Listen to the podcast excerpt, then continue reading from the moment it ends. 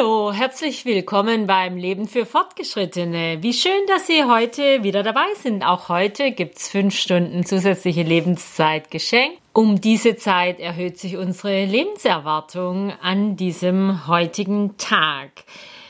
Ich möchte mal wieder ein bisschen Werbung in eigener Sache machen und Ihnen heute ein Interview mit mir präsentieren das in SWR 2 in der Sendung Tandem gelaufen ist. Ich hatte sehr viel Spaß dabei. Danke nochmal herzlich den Autoren für die Einladung und würde mich freuen, wenn es auch Ihnen gefällt. SWR 2 Tandem am Mikrofon Bernd Lechler und wir sprechen heute übers Älter- und Altwerden und wie das mit dem Arbeiten am besten zusammenpasst. Denn unser Gast ist Margaret Heckel, erfahrene Politik- und Wirtschaftsjournalistin, Autorin einer Biografie über Bundeskanzlerin Angela Merkel. Aber inzwischen ist ihr Lieblingsthema der demografische Wandel. Bücher von ihr heißen Aus Erfahrung gut, wie die Älteren die Arbeitswelt erneuern oder Länger leben, besser arbeiten. Willkommen, Frau Heckel. Vielen Dank für die Einladung. Ich nenne noch einen Ihrer Buchtitel Midlife Boomer. Schöner Begriff. Was meinen Sie damit? Ja, Midlife Boomer sind Menschen, die in der Mitte ihres Lebens, also eigentlich in der besten Phase, nochmal vielleicht sogar was Neues anfangen oder auf jeden Fall aber sich überlegen, wie sie das mit äh, dem Rest des Lebens, der ja gar kein Rest ist, es sind ja oft 30, 40 oft noch gute Jahre umgehen wollen.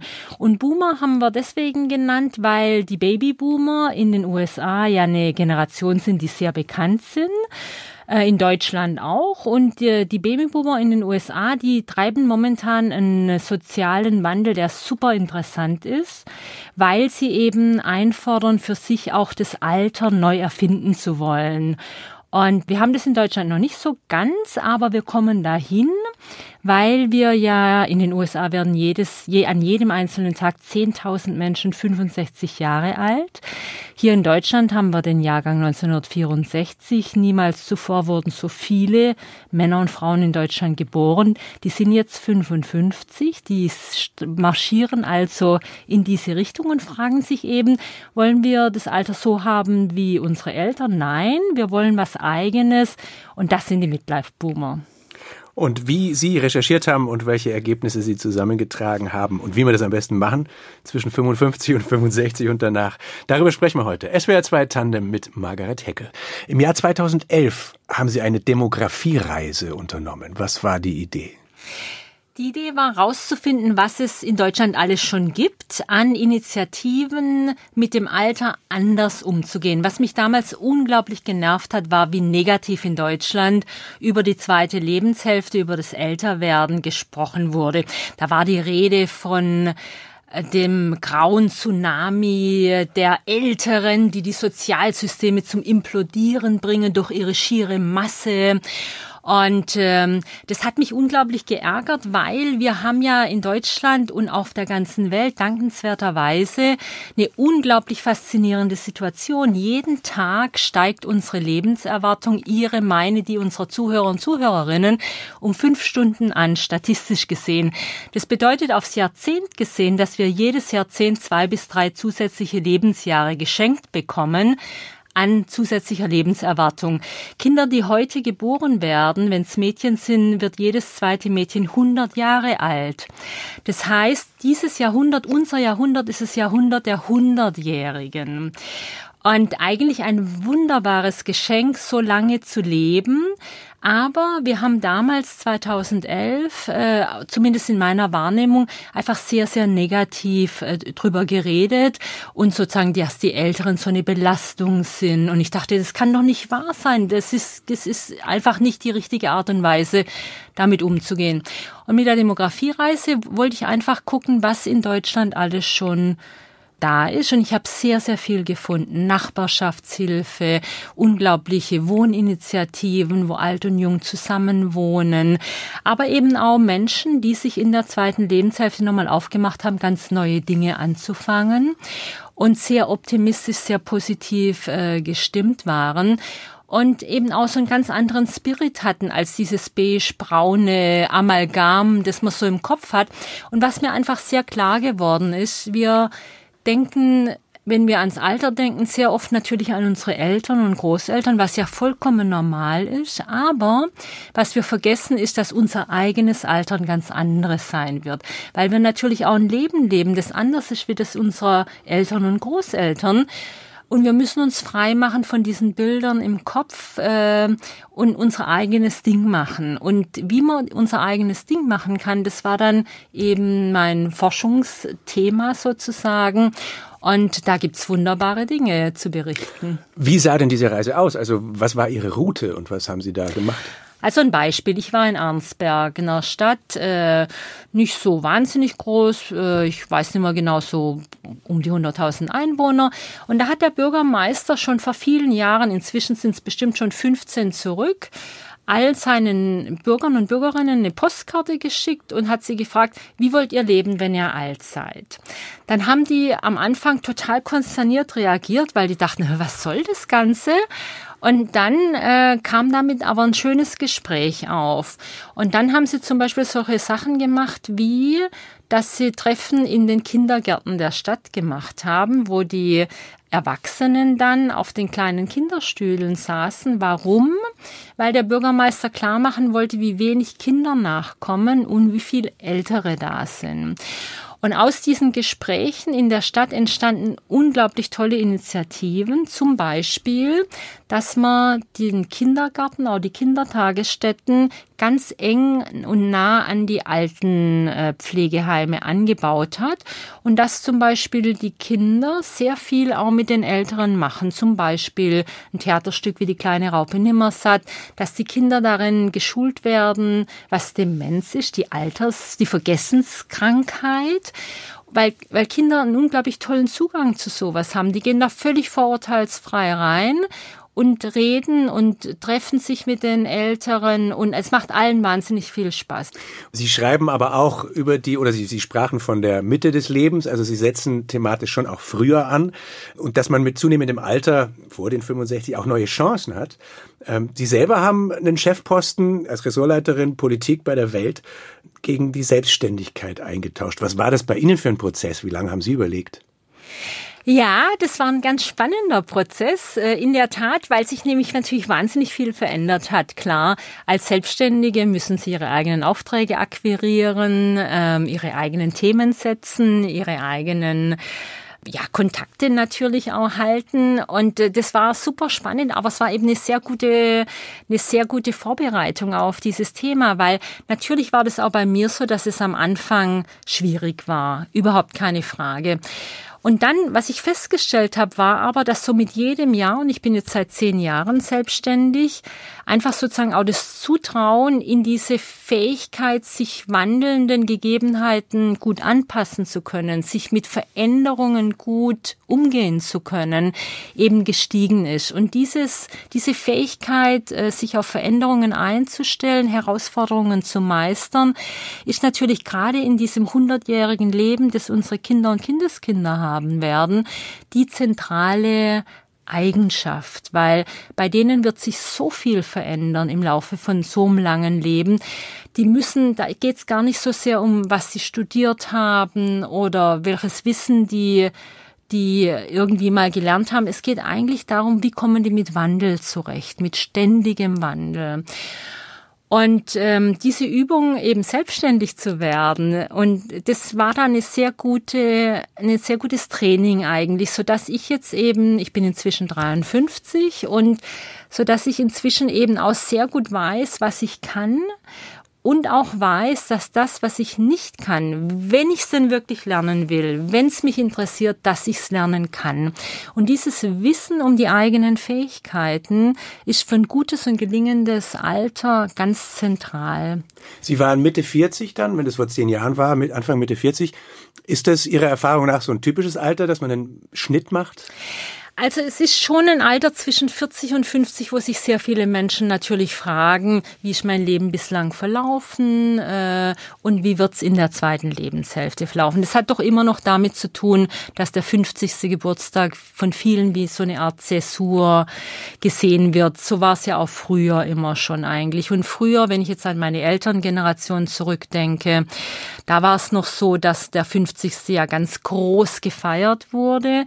Eigentlich so ein bisschen in dem Bewusstsein der letzte coole, richtige große Geburtstag. Sie erinnern sich vielleicht an diese Geschenkkörbe mit dieser goldenen 50, die man da so gesehen hat. Und dieses Wissen sitzt sehr stark in unseren Köpfen auch heute noch, dass wir den Eindruck haben, oh, mit 50, da geht's jetzt bergab. Da habe ich so den Zenit meiner beruflichen Karriere erreicht, vielleicht sogar schon überschritten. Die Kinder sind so langsam aus dem Haus und es geht so schnurstracks auf diese Rente zu. Und Rente, das ist dann eben nur dieses Ausruhen. Und da sage ich, stopp, stopp. Schnitt machen, neu denken. Sie sagen, das ändert sich, das Bild vom Alter und parallel dazu die Lebenserwartung oder umgekehrt. Welches Bild herrscht denn heute vor, also im Vergleich auch zu 40 oder 50 Jahren in Deutschland? Also aus meiner Sicht leider noch ein sehr defizitäres Altersbild. Äh, ich nehme es so wahr, dass äh, die, dass viele Menschen eher so danach gucken oder sich damit beschäftigen, was sie im Alter alles nicht mehr können oder nicht mehr so gut können wie als jüngere Menschen. Statt dass sie sagen, na gut, das ist eine andere Phase, ich mache die Dinge vielleicht anders. Warum muss ich mit 65, 75 noch so Tennis spielen mit 25? Das ist eigentlich Quatsch. Ähm, aber dieses defizitäre Altersbild hat ein bisschen aus meiner Sicht auch damit zu tun, dass wir gerade hier in Deutschland ja auch lange Jahre der Frühverrentung hatten wo den Menschen vielleicht auch implizit, ich will es niemand unterstellen, dass es absichtlich war, aber wo sozusagen suggeriert würde, die Älteren müssen aus dem Arbeitsprozess raus, um Platz zu machen für die Jüngeren. Und implizit war da eigentlich auch immer unterschwellig dabei, die können es nimmer, die bringen es nimmer ähm, lass die Jungen ran. Und jetzt haben wir natürlich eine Situation, wo wir zum einen Fachkräftemangel haben auf allen Ebenen. Also, und wir haben eben diese schon angesprochen ist, dieses Geschenk des langen Lebens, also die Frage, was machen wir damit mit diesen zusätzlichen geschenkten Lebensjahren? Und aus meiner Sicht sollten wir da einfach umdenken und unsere Altersbilder dahingehend ändern, dass wir im Alter genauso viele Dinge machen können. Das ist genauso bunt wie in früheren Phasen des Lebens. Natürlich machen wir manche Dinge anders, weil wir sie nicht mehr so machen wie mit 20, 30 oder 40. Aber dass wir die Dinge nicht mehr tun können, dass wir nicht mehr neue Aufbrüche wagen könnten, dass wir nicht mehr Neues anfangen könnten, ähm, das, äh, das ist eben eine total falsche Perspektive. Wir können alles im Alter. Aber wie würden Sie denn dann, oder ab wann würden Sie denn dann alt definieren? Und müsste man nicht auch einfach wieder alt sagen, statt Senioren und Silber, weiß ich nicht was? Es ist ja auch so ein Drumrum-Gerede. Ja, es ne? ist ein totales Drumrum-Gerede. Also, ehrlich gesagt, das Wort ist so verbrannt. Ähm, ich würde mir wünschen, dass wir es irgendwann mal wieder gut einsetzen können. Momentan ist einfach wahnsinnig verbrannt, weil niemand will alt sein. Es ist einfach ein Wort, das äh, einen sehr schlechten, sehr, sehr, sehr, sehr schlechten Ruf hat. Die Wissenschaftler sagen ähm, eigentlich nur eines. Die können eigentlich nur eines sagen, und zwar Hochaltrigkeit. Da gibt es in der Wissenschaft einen gewissen Konsens dass die so ab 85 anfängt, weil tatsächlich 85 so eine Schwelle ist, wo wirklich doch äh, viele Menschen auch mehr, mehrere Krankheiten haben, wo Menschen auch schutzbedürftig werden. Ähm, aber darum, wenn wir sagen, 85 ist das Einzige, wo wir sagen können, dann sind die Menschen hochalt, dann haben wir doch eine Phase, die Sie jetzt ansetzen können von 65 bis 85 oder vielleicht sogar von 55 bis 85, 30 Jahre, für die wir ein neues soziales Konstrukt brauchen. Und darum geht's bei diesem neuen Altersbild. Wir werden immer älter und wir können gesünder bleiben und wir haben mehr Möglichkeiten im Alter. Und 60 ist das neue 40, weiß ich nicht, aber bleiben nicht trotzdem gewisse Lebensabschnitte gleich? Also so wie man sagt zum Beispiel, ja, Männer können ja bis ins hohe Alter Väter werden und hören nicht die biologische Uhr ticken, aber ist es nicht auch heute nach wie vor günstig, man kriegt die Kinder mit 30 oder von mir aus mit 40 als mit 50 oder 60? Also die Wissenschaftler sagen es ja klipp und klar, ähm, äh, es ist auch für die Kinder, also sag mal, wenn man Kinder haben will, sollte, sollte man sie möglichst früh haben, sagen wir es mal so, weil es hinterher ein bisschen schwieriger wird. Aber das ist die Fall, also aus meiner Sicht ist es nicht die, nicht die entscheidende Frage, ähm, weil die entscheidende Frage eigentlich ist, ähm, diese, dieser demografische Wandel und diese geschenkten Jahre, die sind für Eltern dahingehend toll, dass Eltern in der Tat nicht mehr mit 40 alles erreicht haben müssen. Sie müssen künftig nicht mehr mit 40 sozusagen am Zenit ihrer Berufskarriere sein, eine Familie haben, ähm, das Haus gebaut haben, weil sie haben ja noch 60 weitere Jahre. Ja? Und das ist das Schöne an diesem demografischen Wandel und auch die, gut, die coole Botschaft aus meiner Sicht für die jüngeren Menschen hierzulande. Lasst uns das alles entzerren. Ja? Und da greift es Hand in Hand und das bedeutet eben auch, dass wir mit 60 auch beruflich natürlich noch Höchstleistungen bringen können oder auch mit 65 oder auch mit 68. Und wenn wir uns das wirklich so sozusagen auf die lange Strecke durchdenken, in dieses hundertjährige Leben rein, dann können wir die Rush-Hour des Lebens, unter der so viele Menschen leiden, also zwischen, Haus bauen und Familie gründen zwischen 30 und, und 45, mhm. dann können Sie die einfach streichen. Die brauchen wir nicht mehr.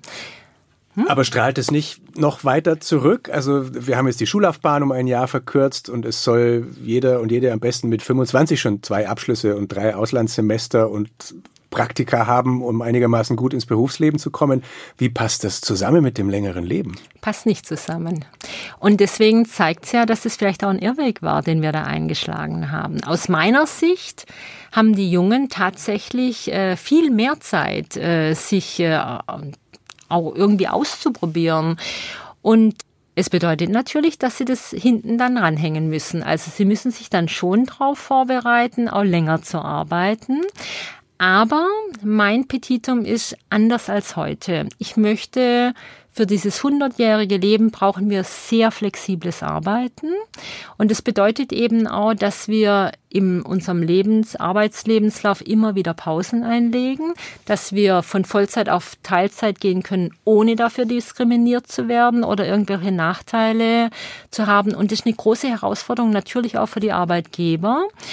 Und äh, nur dann kann eben auch dieses, äh, dieser Prozess dann in der zweiten Lebenshälfte so ablaufen, wie die Menschen sich das wünschen. Wenn sie die nämlich fragen, wenn ihr jetzt zwischen 60 und 70 wählen könntet, wie ihr arbeitet, also zum Beispiel mit 52 sagt ihr, ähm, ich habe jetzt ein neues Enkelkind, da will ich mal vier Monate aussteigen und dann nächstes Jahr arbeite ich wieder normal. Arbeitgeber, kann ich das bei dir? Bis jetzt heißt es meistens nein oder die Menschen trauen sich gar nicht danach zu fragen. Wenn wir aber so was Flexibles, ein flexibles Modell hätten, könnte ich mir vorstellen, dass sehr viel mehr sich auch entscheiden würden, nach hinten eben ein bisschen länger, freiwillig. Also nicht, nicht staatlich gezwungen, aber freiwillig zu arbeiten. Und dann, um jetzt wieder auf die Jungen zurückzukommen, dann können die eben in ihrem hundertjährigen Leben auch immer wieder diese Pausen einplanen, diese zum Auftanken oder in Teilzeit gehen. Und dann kann eben auch so ein Leben in so einer langen Spanne absolut gelingend sein und auch sehr, sehr interessant. Wir sprechen heute übers Alter und das Arbeiten im Alter mit Margaret Heckel, die sich als Journalistin und Autorin auf dieses Thema konzentriert und spezialisiert hat. Sie haben gerade so entworfen, wie die Arbeit, wenn sie länger wird, die Arbeitsphase im Leben, wie die vielleicht flexibler gehandhabt werden sollte und dass man Pausen macht und dann wieder einsteigt. Ähm, aber wenn ich mir angucke, wie das jetzt gerade so ist, zum Beispiel mit Eltern, äh, die flexibler arbeiten sollen, das macht einem nicht so, so richtig viel Hoffnung. Ne? Es ist schwer, da was in Bewegung zu bringen. Sehen Sie da was, was wirklich schon in Bewegung ist?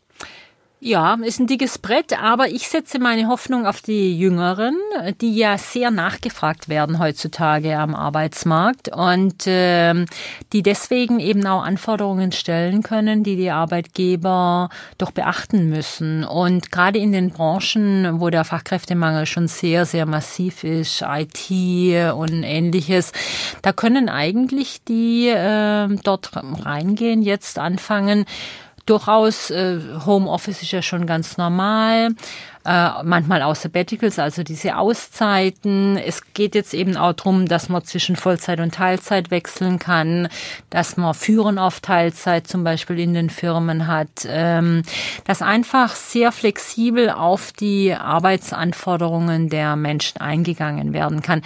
Und ich erhoffe mir von den Jungen, die einfach sehr viel Marktmacht da haben, dass sie das durchsetzen und dass es dann auch den Älteren zugutekommen kann, die sich momentan da noch nicht richtig rantrauen. Jetzt ist erstmal das Rentenalter äh, angehoben worden, ne? 65 auf 67. Wenn man nach 52 geboren ist, ganz in Ihrem Sinne, oder?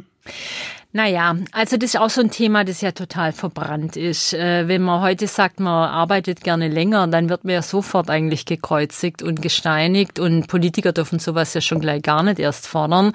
Ein besseres Modell ist definitiv, was die Skandinavier haben, weil sie dort ab einem gewissen Punkt, meistens ab 60, bisschen unterschiedlich je nach Land, immer von neuem mit ihrem Arbeitgeber verhandeln und auch aushandeln, wie lange will ich noch arbeiten oder will ich schon zumindest eine Teilzeit, eine Teilrente nehmen. Und das bedeutet eben auch immer, dass sie wieder zurück können in diesen Arbeitsprozess oder auch sich ausklinken können aus dem Arbeitsprozess.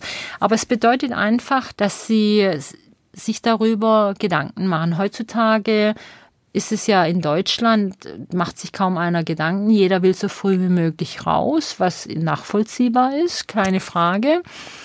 Und dann, wie gesagt, ähm, nach zwei, drei Jahren, wenn der Garten in Ordnung ist, das Haus ist auch repariert, die Enkelkinder sind auch bespaßt, man ist trotzdem erst 66, 67, 68, vielleicht sogar 65, man ist ja noch total fit, ja. Die Leute, die dann Ehrenämter haben oder Hobbys, alles wunderbar, aber die vielen anderen. Aber es ist ja nicht gesagt, dass man total fit ist. Also es ist was anderes, ob man äh, Journalistin oder Moderator ist oder Universitätsprofessor oder Gerüstbauer oder Altenpflegerin oder Polizistin. Also in manchen Berufen ist man ja körperlich unter Umständen mit Mitte 50 vielleicht schon erschöpft. Wie geht man dann damit um? Das stimmt. Äh, da gibt's noch viele Berufe. Ähm, es gibt natürlich zunehmend weniger, müssen wir auch sagen. Also in der Zukunft ist kein so ein Thema mehr. Aber ähm, heutzutage ist doch ein Problem. Also die, der Dachdecker, das muss man schon sagen, äh, da können die Rentenversicherungsträger uns definitiv sagen, es gibt niemand mehr, der nach 55 Jahren noch auf dem Dach rumsteht. Aber der Dachdecker ist ein schönes Beispiel, weil der politisch immer äh, benannt wird für diese Thematik. Ehrlich gesagt, äh, wer als Dachdecker mit 55 auf dem Dach steht, das sollte sowieso gar nicht sein, sondern in einer Gesellschaft der Hundertjährigen, auch in einem hundertjährigen Leben, wird ein Dachdecker natürlich mit 35 äh, irgendwie sich weiterbilden, zum Beispiel einen Drohnenführerschein machen und dann äh, mit der Drohne das Dach abfliegen und seinem jungen Kollegen sagen, was er da machen soll. Also in eine beratende Tätigkeit übergehen. Und das ist eben auch ein Teil des Ganzen, dass wir unsere Arbeitslaufbahn, gerade weil sich die Arbeitsanforderungen ja so schnell verändern, ich sage nur das Stichwort Digitalisierung, bedeutet es, dass wir in immer kürzeren Abständen immer mehr Neues lernen müssen. Und es werden natürlich auch die ganzen handwerklichen Berufe, die Sie genannt haben, die sehr, teilweise sehr körperlich anstrengend sind. Da muss man schon versuchen, rechtzeitig diese körperlichen Anstrengungen rauszunehmen. Es gibt äh, in Kornwestheim das Ingenieursunternehmen Unternehmen Farion, das Schlagzeilen machte, als es im Jahr 2000 neue Leuchte brauchte und dann ganz explizit auch ältere Bewerber bis 65 ermutigt hat und es wurden dann tatsächlich deutlich mehr Ältere eingestellt als geplant. Und das Unternehmen handhabt das, glaube ich, bis heute so. Ist das ein Einzelfall oder werden es mehr? Also Gott sei Dank kein Einzelfall mehr, aber leider viel zu wenige. Viel zu wenige. Also was Farion damals ja klipp und klar sagte, war, sie wollen die Erfahrung der Älteren. Und das ist schon sehr wichtig. Also wir haben in vielen Firmen ganz massive Altersdiskriminierung. Interessanterweise oft von Menschen, die genauso alt sind wie die Menschen, die sie da diskriminieren, äh, weil viele Chefs ja tatsächlich in der zweiten Lebenshälfte sind. Umso unverständlicher, warum sie dann diskriminieren gegen andere Ältere. Aber wir sollten dieses Erfahrungswissen schätzen und äh, dazu gehört natürlich auch, ähm, schon auch immer dieser, diese Initiative, sich weiterzubilden, auch Neuem gegenüber offen zu sein. Das ist schon auch eine Bringschuld ein bisschen an die Menschen in der zweiten Lebenshälfte. Wer sagt, das interessiert mich nicht, das will ich nicht mehr, das brauche ich nicht mehr, der ist eben auch dann auf dem falschen Dampfer. Was wären denn Ihre ähm, Forderungen an Unternehmer? Also Sie haben jetzt da einen Missstand auch, äh, konstatieren Sie und haben den auch recherchiert. Wo würden Sie ansetzen, um was in Bewegung Bewegung zu bringen, möglichst schnell? Naja, also man kann einfach, man muss ja, äh, es reicht eigentlich vollkommen an, an den äh, Selbstnutzen der Unternehmer zu appellieren. Sie wissen inzwischen ja, wie schwer es ist, junge Menschen zu akquirieren, äh, die zum Beispiel die Ausbildungsplätze. Wir haben ja inzwischen eine Situation, wo in ganz Deutschland 100.000 Ausbildungsstellen leer bleiben, weil wir zu wenig junge Menschen haben. Und ähm, wenn man stattdessen mal zu den Älteren hinguckt, ja, die sehr loyale Arbeitnehmer sind, äh, weil die können ja nicht so wie die Jüngeren immer wieder schnell von einem Arbeitgeber zum nächsten, weil die haben meistens, äh, sind die gebunden an einen Ort, die haben eine Familie, die sind irgendwo beheimatet. Und dann zu sagen, nee, Ältere will ich nicht, weil die sind ja angeblich alt, da haben wir das wieder. Das ist wirklich ein Vorurteil, das heutzutage nicht mehr in die Zeit passt. Das gibt's ja auch, Frau Heckel. Es gibt Berufe, die nicht privilegiert sind, äh, wo man vielleicht irgendwann auch wirklich keine Lust mehr hat. Oder man ist unglücklich. Wenn ein Lehrer sagt, bei der Vorstellung, dass ich noch mit noch 15 Jahre weitermachen muss, wird mir Angst und Bang. Was kann der tun, wenn er jetzt plötzlich noch viel mehr Jahrzehnte hinzukriegen hat? Wir sind da noch ganz am Anfang. Und wenn Sie mich jetzt fragen, was kann der Lehrer oder die Lehrerin mit äh, 50 oder 48 oder 52 nochmal Neues anfangen, kann ich da jetzt ganz ehrlich auch konkret nichts zu sagen. Was ich nur ähm, anstoßen möchte, ist drüber nachzudenken, was macht einem denn Spaß? Also ähm, Sie sind ja, nehmen wir mal einen 52-Jährigen oder eine 52-Jährige. Wenn die tatsächlich nochmal was Neues anfangen möchte und es bedeutet eben zwei, drei Jahre nochmal was Neues lernen, dann wären sie 55. Und wenn man dann sagt, okay, jetzt arbeite ich noch 15 Jahre in dem neuen Job, dann hat sich's gelohnt. Dann hat sich's doch eigentlich gelohnt. Ich meine, Sie haben auch über Rentner, Azubis geschrieben, so über Menschen, die mit Mitte 50 nochmal was ganz Neues lernen. Aber wie viele davon gibt's bisher so? Also es ist schon auch sind Exoten, oder? Es sind natürlich noch Exoten. Also einer, der mir der mich unglaublich beeindruckt hat, war ein Drucker, der sich zum Altenpfleger hat umschulen lassen. Und der war in der Tat äh, um die 50, als ich ihn getroffen habe. Und er hat eben ganz normal aus dem Ruhrgebiet mit äh, 15 damals eine Lehre angefangen und ähm, wusste auch nicht so richtig damals, was er machen will. Dann hat ihn eben auch seine, sein Onkel in dem Fall, hat gesagt, geh doch mal in die Druckerei, die kenne ich, das sind nette Leute. Hat er das angefangen, alles prima. Und dann hat er während seiner Bundeswehrzeit äh, zufälligerweise mal eine Weile im Krankenhaus gearbeitet, wo er mit Menschen zu tun hatte, war nur ein paar Monate. Und diese Druckerlaufbahn, die hat er weitergemacht. Dann war da ein Riesenstrukturwandel in der Druckerbranche, wie ja in vielen Branchen, so dass er irgendwann Mitte, Ende 40 äh, den dritten Arbeitgeber hatte und sich dann natürlich nochmal einen neuen Job hätte suchen können. Aber es war ihm schon klar, dass der Strukturwandel einfach so schnell voranschreitet, dass es für Drucker wirklich schwierig wird. Und er hat sich daran erinnert, an diese Zeit im Bundeswehrkrankenhaus, wie viel Spaß es ihm gemacht hatte, mit Menschen umzugehen. Und er dachte, na ja, mir geht's ganz gut, ich bin fit und gesund, könnte ich nicht nochmal was ganz was Neues anfangen?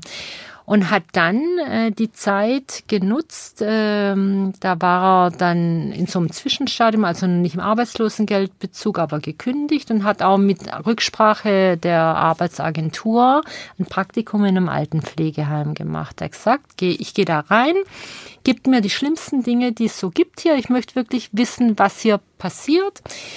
Und es hat ihm unglaublich viel Spaß gemacht, weil das Arbeiten mit den Menschen nochmal eine ganz neue Facette in seinem Leben eröffnet hat. Er hat mir gesagt, Frau Heckel, Sie können sich nicht vorstellen, wenn ich die Tür aufmache und zu dem Herrn Müller reingehe und dem Herrn Müller helfe, seine Morgentoilette zu machen, wenn der mich anlächelt und sagt, wie schön, dass Sie da sind. Mein ganzer Tag ist wunderbar. Ja, das ist jetzt vielleicht ein Extrembeispiel, überhaupt keine Frage, weil man muss auch ganz offen dazu sagen, der Mann verdient als Altenpfleger weniger, als er früher als Drucker verdient hat. Das ist so, keine Und er Frage. ist genommen worden. Also es gibt wahrscheinlich viele Berufe oder auch viele Firmen, da müsste man mit 55 nicht anklopfen. Absolut richtig, aber genau darum geht's ja, das zu ändern. Ja? Da hoffe ich drauf. Also wie gesagt, die Babyboomer kommen jetzt ja in dieses Alter. Ich hoffe, dass sich mehr Menschen einfach fragen, was will ich für mein Leben, für meine zweite Lebenshälfte und dann auch diese Forderungen stellen. Sie haben vorher schon kurz den Untertitel von äh, Ihrem Buch zitiert, warum es nie spannender war, älter zu werden. Wie ist es bei Ihnen persönlich? Was, was ist für Sie gerade spannend? Zu beobachten, was sich alles tut. Also ich sehe, dass zum Beispiel in den Vereinigten Staaten ähm, die Entwicklung schon deutlich weiter ist. Dort gibt es zum Beispiel auch ganz klare Bewegungen gegen Altersdiskriminierung. Nochmal, wir haben in den Firmen massive Altersdiskriminierung. Und äh, wir haben doch überall Menschen, die aufbrechen, die was anderes wollen, die was Neues fordern. Und es ist wahnsinnig spannend, dieser Bewegung also diese Bewegung auch ähm, äh, erstens zu beobachten, aber zweitens natürlich auch sie zu befeuern, ihr Futter zu geben.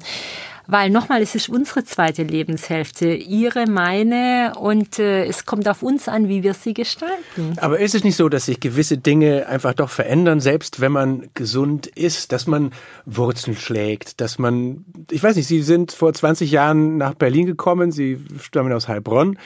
Ähm, würden Sie das heute noch genauso machen, diesen Schritt? Oder wird er nicht viel mehr Kraft kosten und mit Angst besetzt sein?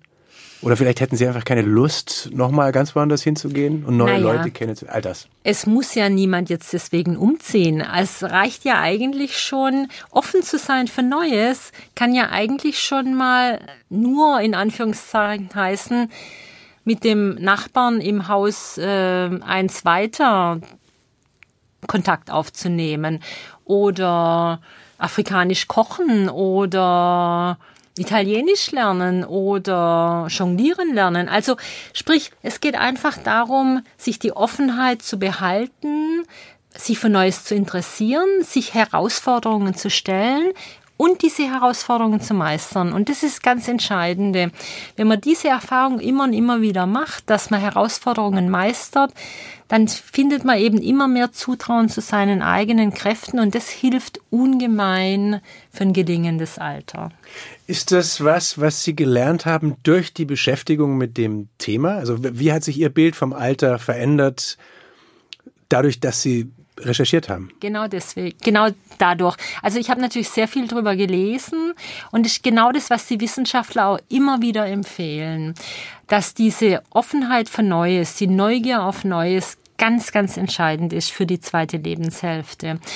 Weil wenn sie zumachen, wenn sie sich sozusagen gedanklich abschotten, ähm, dann, dann wird's tatsächlich schwierig. Dann werden diese vielen Jahre, die da noch sind, äh, wirklich äh, so, ja, also so ein, manchmal dann so ein langer Zehrbrei. Welchem alten Menschen sind Sie begegnet bei Ihrer Arbeit, der Ihnen zum Vorbild taugt? Ganz, ganz viele. Aber es also es gibt zum Beispiel äh, eine Frau, die mit 98 äh, promoviert hat, die mich außerordentlich beeindruckt hat. Äh, es gibt alle Menschen, die eigentlich äh, nochmal zu was Neuem aufbrechen und äh, die das auch schaffen und die dann ganz äh, beseelt sind eigentlich von dem, was sie jetzt geschafft haben. Und es trägt sie einfach so eine große, schöne, lange Strecke bis sie sich die nächste Herausforderung suchen und die nächste Herausforderung meistern. Und das finde ich ganz wunderbar. Und das ist auch das, was ich uns allen wünsche, dass wir ein gelingendes zweite Lebenshälfte haben. Danke, dass Sie in der Sendung waren. SWR 2 Tandem heute mit Margaret Heckel. Am Mikrofon war Bernd Lechler. Die Redaktion hatte Fabian Elsässer. Schönen Abend. Das war das Leben für Fortgeschrittene. Heute ausnahmsweise mal mit mir selber. Ein Interview, das SWR 2 in der Reihe Tandem ausgestrahlt hat. Ich würde mich freuen, wenn Sie nächste Woche wieder dabei sind beim Leben für Fortgeschrittene. Machen Sie es gut. Bis dann. Alles Gute, Ihre Margaret Heckel.